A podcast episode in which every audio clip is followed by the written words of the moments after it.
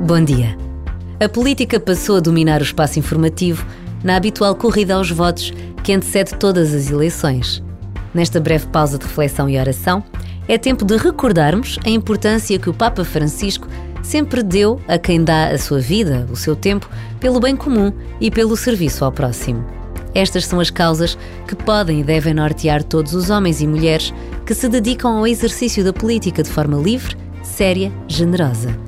E a todos nos é pedido o dever de votar, de forma livre, séria e responsável.